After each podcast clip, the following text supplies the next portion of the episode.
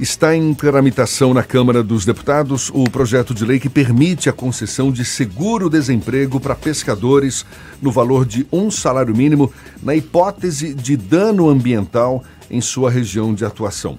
O texto teve como motivação o derramamento de óleo que atinge as praias do Nordeste. O autor do projeto é o deputado federal, líder do PCdoB na Câmara, Daniel Almeida, nosso convidado aqui no Isso é Bahia. Seja bem-vindo. Bom dia, deputado. Bom dia, Jefferson Beltrão, bom dia, Fernando Duarte, bom dia a todos os ouvintes. É um prazer enorme estar aqui mais uma vez. Mais uma vez não, que é a primeira vez, né?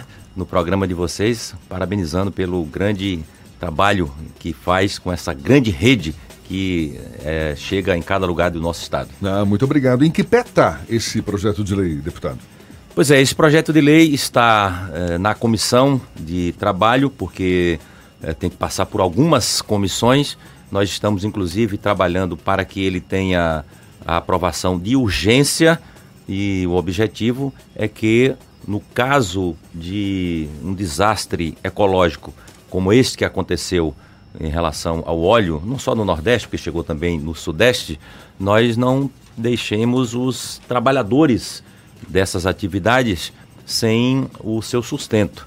É, o seguro defeso já é previsto na legislação, mas ele só pode ser pago quando a atividade pesqueira fica proibida. E nesse caso, em muitos lugares, não foi é, decretada a proibição da atividade. E os marisqueiros, os barqueiros, é, os pescadores ficaram sem poder exercer a sua atividade e sem a garantia é, desta remuneração. Então, nós estamos buscando estender isso não só para desastres que atingem é, a costa, mas outros desastres ambientais que infelizmente têm acontecido com uma frequência maior do que o que a gente é, poderia prever no nosso país. Então Esse eu espero seguro... que ainda, que ainda no início do ano que vem, porque já estamos chegando no final do ano, nós tenhamos condições de aprovar esse projeto. Isso seria independente do auxílio que o governo prevê liberar para os pescadores atingidos pelo óleo, não? É, seria uma, uma garantia mais perene, porque, como eu te disse, uh, a legislação atual já prevê um seguro defesa, mas só quando fica formalmente proibida a pesca. Não, mas não estou me referindo nesse, ao seguro defeso, não. Não, é, é, é, é, seria, seria, vamos dizer assim, no mesmo espaço do seguro que o governo anunciou. O governo chegou a anunciar, mas não, não conseguiu pagar. Exato. Não conseguiu pagar, porque não tinha uma sustentação legal. Agora, há poucos dias, uns 10 dias atrás, é que ele fez uma medida provisória, né? Para pagar especificamente, nesse caso, do óleo. É, nós não queremos que fique é, dependendo é, desse tipo de medida pontual, que tenha uma norma que é, é, segurança permanente, perene para essas atividades. Deputado, qual seria a origem desses recursos para o pagamento do seguro-desemprego e é, o foco inicial são nos pescadores, marisqueiras atingidos agora por conta desse desastre do óleo. Mas qual a estimativa de pessoas que eventualmente podem ser beneficiadas, já que é o Brasil não tem dinheiro assim para poder distribuir, digamos assim? Olha, Fernando, nós não podemos achar que o Brasil não tem dinheiro para proteger os mais pobres. Só não tem dinheiro para proteger os pobres. Retira dinheiro para o juro, para é, pagar ah, latifundiários no nosso país. Toda vez que tem um desastre, uma geada lá no sul e etc., não falta dinheiro. Faz logo uma lei para garantir que os prejuízos sejam cobertos. Quando se trata de pobre, diz que não tem dinheiro. Tem dinheiro. O FAT, por exemplo, é uma fonte muito forte de recursos que tem origem na, na atividade laboral, no trabalho. Né? E é possível você retirar recursos daí, é, do Fundo de Amparo ao Trabalhador, para fazer a cobertura é, desses gastos. Pra você tem uma ideia, Fernando, é, este ano de 2019 não se investiu absolutamente nada em qualificação de mão de obra. A Bahia, por exemplo, não recebeu nada de qualificação de mão de obra. São recursos que estão disponíveis no FAT, ficam lá depositados. Quando não é gasto para atividade fim, depois eles são usados para bater o serviço da dívida pública, né? Que é para alimentar o sistema financeiro, e é, alega-se problema legal, problema é, do Tribunal de Contas, etc., para não utilizar esses recursos. Então, existe recurso e recurso de sobra. O problema é que não há vontade política quando se trata de proteger os mais pobres. Você tem uma ideia, Jefferson? Tem um, um recurso aí chamado do, do FUST, né? que é um fundo para o, a universalização das telecomunicações, tem mais de 30 bilhões. E o que mais as pessoas pedem hoje é acesso à telefonia móvel no interior. Acesso à internet é um bem absolutamente essencial, mas todo dia se encontra uma burocracia para que esses recursos não sejam acessados pelos mais pobres. Então, a questão não é falta de recursos, com certeza. Falta deputado, de vontade política. Deputado Daniel Almeida, líder do PCdoB na Câmara em Brasília, conversando conosco aqui no Isso é Bahia. O senhor em defesa das marisqueiras, dos pescadores atingidos pelo derramamento de óleo, apostando aí na possibilidade de aprovação desse, desse projeto de lei que prevê pagamento de um seguro-desemprego para essa categoria profissional. O senhor tem também acompanhado as discussões lá no Congresso Nacional sobre o, o que levaria a, causa desse desastre ecológico? O senhor tem acompanhado essas discussões? Teria alguma novidade para falar para nós também? Eu tenho acompanhado, mas infelizmente nós não temos ainda aquilo que é essencial. A origem deste óleo, os responsáveis pelo derramamento, né? É, não se adotou por parte do governo federal que quem cabia é, proteger o litoral brasileiro, não se adotou as medidas necessárias para conter é, a chegada desse óleo às praias, nem informação suficiente. Eu faço parte de uma comissão especial que foi instituída na Câmara para fazer este acompanhamento, é liderada pelo João Daniel, que é um deputado de Sergipe. Nós já fizemos várias reuniões, infelizmente, em muitas delas, eh, autoridades do governo federal foram convidados e não compareceram, e aqueles que compareceram não conseguiram apresentar as informações necessárias. O fato concreto é que o governo foi, foi demonstrou-se completamente despreparado. Tinha lá um comitê de gerenciamento eh, de desastres ambientais e isso foi eh, extinto pelo governo do Bolsonaro. Quando esse episódio aconteceu, não se sabia quem recorrer, não tinha interlocução, não tinha preparação técnica, né? A Marinha, a GIO, todos os órgãos, órgãos ambientais, etc. Então, infelizmente, o que a gente viu foi um completo abandono e despreparo por parte eh, do governo. E até aqui continua assim. Felizmente, o, índice de chegada desse óleo eh, diminuiu, né?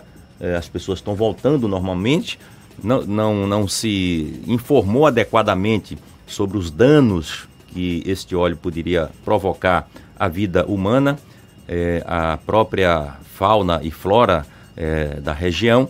É, muita gente deixou de pescar, às vezes sem necessidade, muita gente deixou de consumir pescados também por falta de informação, porque boa parte do pescado vem de fora, né? é, o, o, o, dano que isso poderia provocar às pessoas que tiveram contato com o óleo, nada disso a gente conseguiu obter de forma adequada. Né? Por isso que nós precisamos pensar de forma precisa em torno do tema. Para isso foi instalada uma CPI, tem uma comissão parlamentar de inquérito funcionando na Câmara, começou há 15 dias atrás, é, para fazer uma investigação profunda no sentido de elucidar as origens, os danos e as medidas cabíveis para a prevenção de desastres dessa dimensão para o futuro. Fernando tem uma pergunta também. Deputado, o senhor é membro da oposição ao governo de Jair Bolsonaro e o governo tem conseguido, apesar de muita dificuldade, aprovar projetos importantes, como a reforma da Previdência. Semana passada acabou pagando, passando uma parte do pacote anticrime do ministro Sérgio Moro, desidratado, mas passou algumas coisas. Como o senhor avalia essa questão, o governo, o relacionamento do governo federal com o Congresso Nacional? Esse governo é um desastre completo, viu, Fernando? Ele é, não tem uma relação com o Congresso Nacional. É, o que se aprovou lá foi a despeito da posição do presidente. Ele é, encaminhou uma reforma da Previdência que nós desidratamos profundamente. Na vontade do presidente, nós teríamos hoje a capitalização e não a previdência pública. Era o modelo do Chile que eles queriam implementar aqui. Felizmente a gente barrou, né? Eles queriam a cobrança é, por parte é, do, do, da cobrança dos trabalhadores rurais. O trabalhador rural pagar a previdência. Nós também impedimos isso. Queria acabar com o, a, o bônus o, do PIS-PASEB, né? E a gente também não permitiu. Queria desconstitucionalizar todos os direitos previdenciários sair da Constituição e passar para uma lei ordinária, né? Nós conseguimos evitar. Então, esse governo tem um péssimo relacionamento com o Congresso. As medidas que têm sido aprovadas lá têm sido em função do pacto que se constrói no Congresso Nacional, com profundas modificações em relação ao que o governo encaminha. O chamado pacote anticrime, que nós aprovamos na semana passada na Câmara dos Deputados, que pode ser aprovado no Congresso, é produzido também, é uma, uma, um conjunto de medidas produzidos no Congresso Nacional a partir de iniciativas do governo federal, do Moro, né? mas muito pouco. Aquilo que ele achava que era o centro do pacote anticrime, que era a excludente de ilicitude, uma espécie de autorização para matar, né? foi retirado. O foco dele era isso, não passou.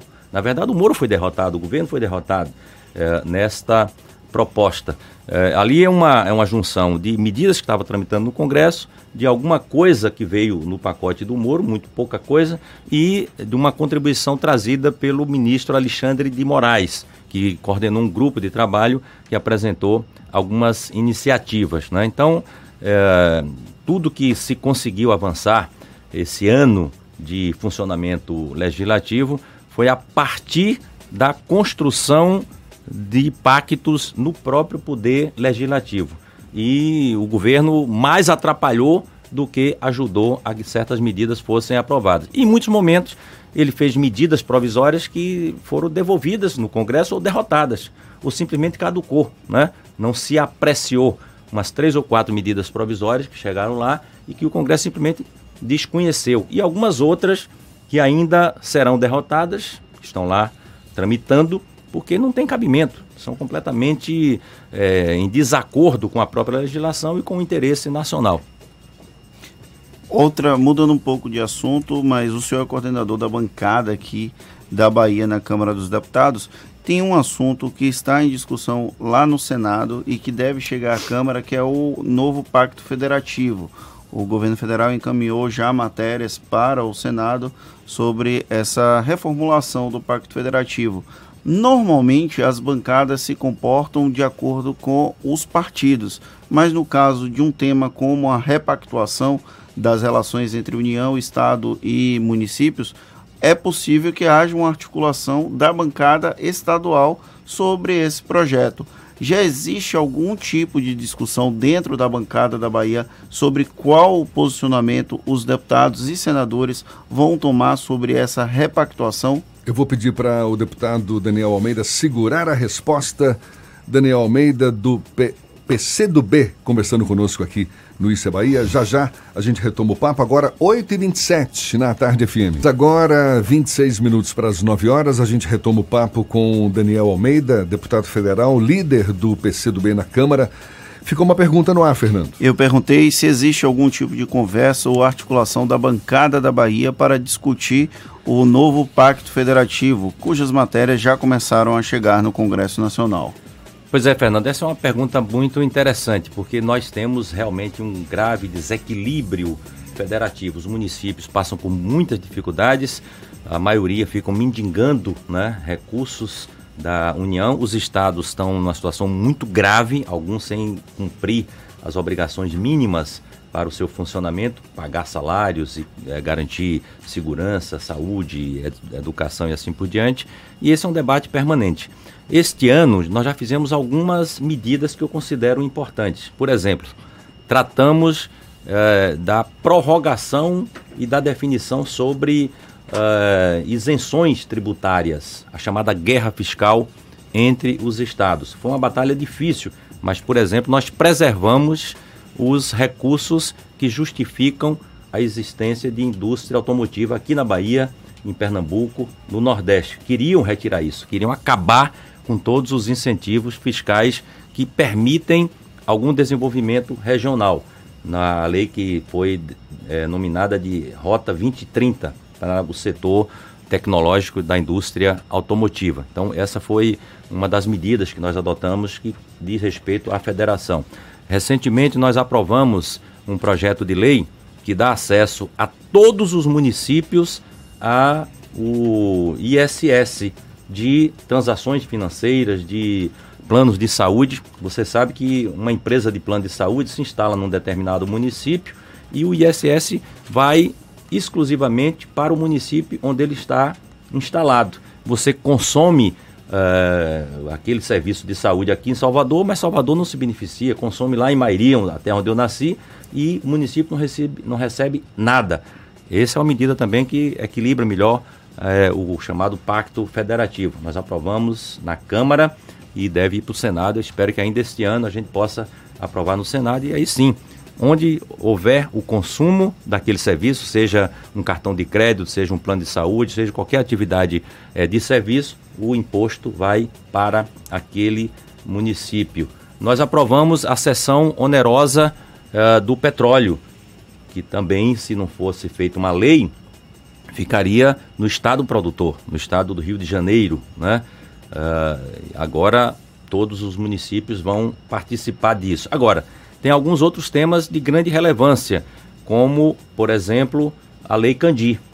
Os estados e municípios exportadores eh, têm direito a um crédito e o governo federal nunca repassa esse crédito. Esse é um debate fundamental que não aconteceu ainda, tem muita resistência para que isso seja feito. Eh, tem a chamada reforma tributária, equilibrar melhor a distribuição tributária no nosso país, para que a União não fique com tudo né? e os municípios, os estados com quase nada. Esse eu acho que é o principal foco. E aí é muito difícil você estabelecer um pacto. Há discussão sobre o tema no Congresso Nacional. Tem três propostas de reforma tributária sendo discutidas lá. Uma apresentada, que o pessoal chama que é o projeto Howley, que é o deputado é, que apresentou há uns dois anos atrás. Uma outra que eles chamam da proposta Bernardo Api, que foi apresentada pelo líder do PMDB, mas produzida pelo economista Bernardo Api, e uma outra proposta apresentada por cinco partidos da oposição, que propõe uma reforma tributária de caráter progressivo, né? simplificando a estrutura tributária, mas dando mais espaço para os municípios e para os estados. E tem o chamado Pacto Mansueto, né? que é o, o, o secretário é, do Ministério da Economia, que fez uma proposta de é, distribuição, pactuação, distribuição de recursos uh, entre estados e municípios, que é um, é um, conjunto de ideias, mas que não foi formalizado enquanto uma proposta concreta para o Congresso Nacional. Está em debate, uh, vamos dizer assim, paralelo no Ministério da Economia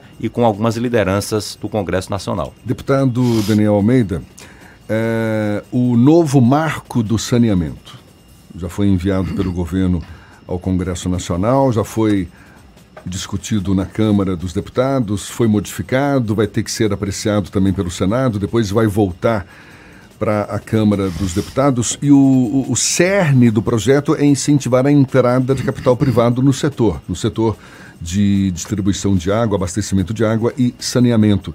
Certamente um projeto que vai mudar com toda mudar toda essa estrutura que existe hoje de distribuição de água, de saneamento e tal. Como é que o senhor avalia? Passa com facilidade? Vai ser modificado? Como é que o senhor avalia essa, esse projeto? Olha, Jefferson, esse é um projeto polêmico e eu estou indo para Brasília hoje porque pode ser que ele entre em debate na Câmara hoje ou amanhã. É, é polêmico. O que o governo diz e que alguns setores dizem é que vai favorecer a entrada de capital privado para o saneamento. E favorecer, que, é, o objetivo é incentivar a é, entrada é, de capital vai, privado. É, né? Vai favorecer a, a, a, entrada de capital privado, etc. Na verdade, esse é um discurso, mas na prática o que o projeto original traz é a privatização da água.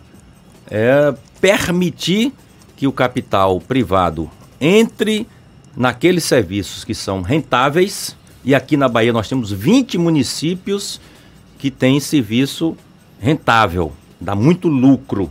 E mais de quase 400 municípios que não dá lucro. O que é que a Embasa e que as empresas estatais hoje fazem, não só a Embasa, mas no país inteiro? Retira parte dos recursos daqueles setores rentáveis para bancar aqueles que não são rentáveis. Faz certas pactuações.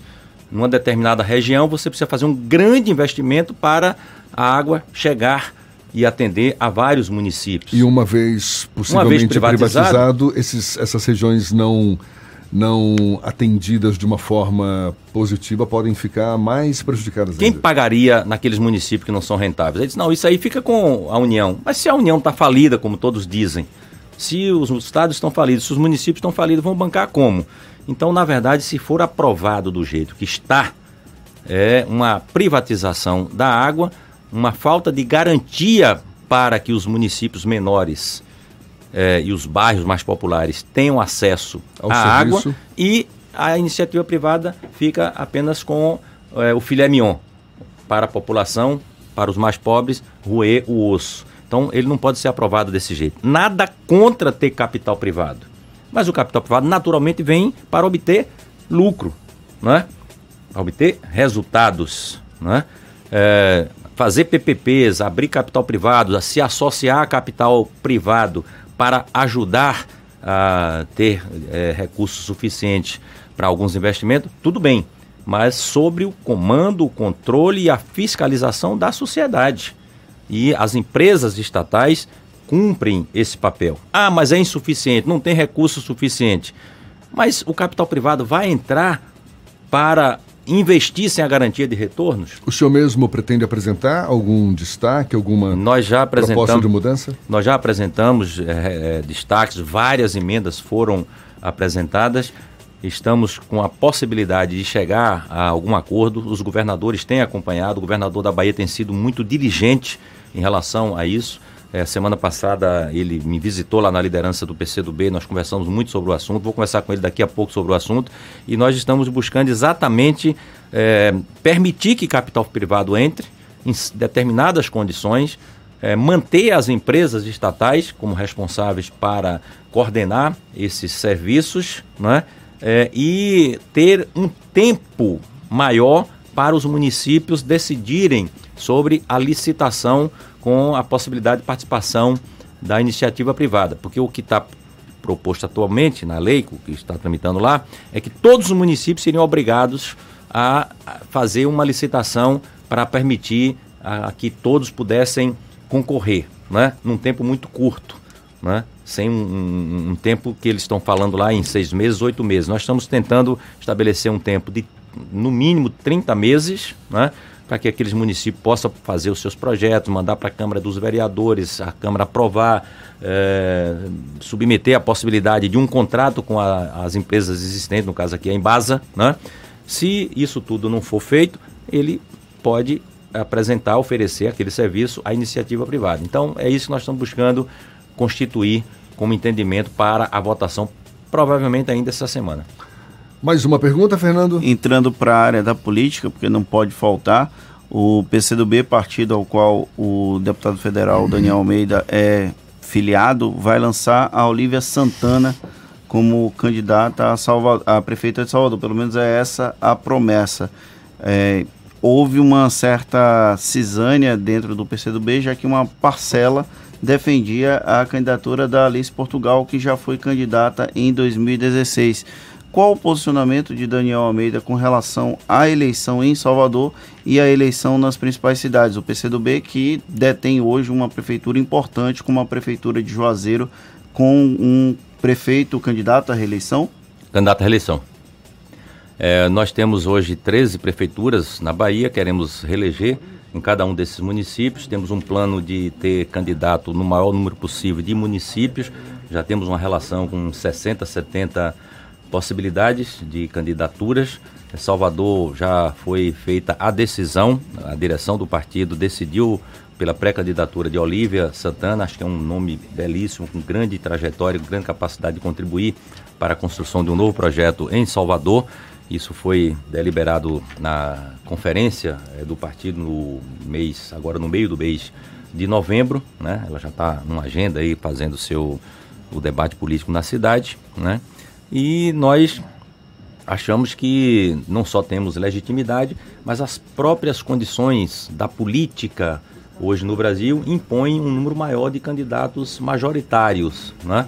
Uh, não tem mais coligação proporcional para eleição de vereadores e os partidos todos vão se mobilizar para indicar candidaturas, candidatura a prefeito, porque isso também aglutina votos para eleição uh, é, proporcional, né?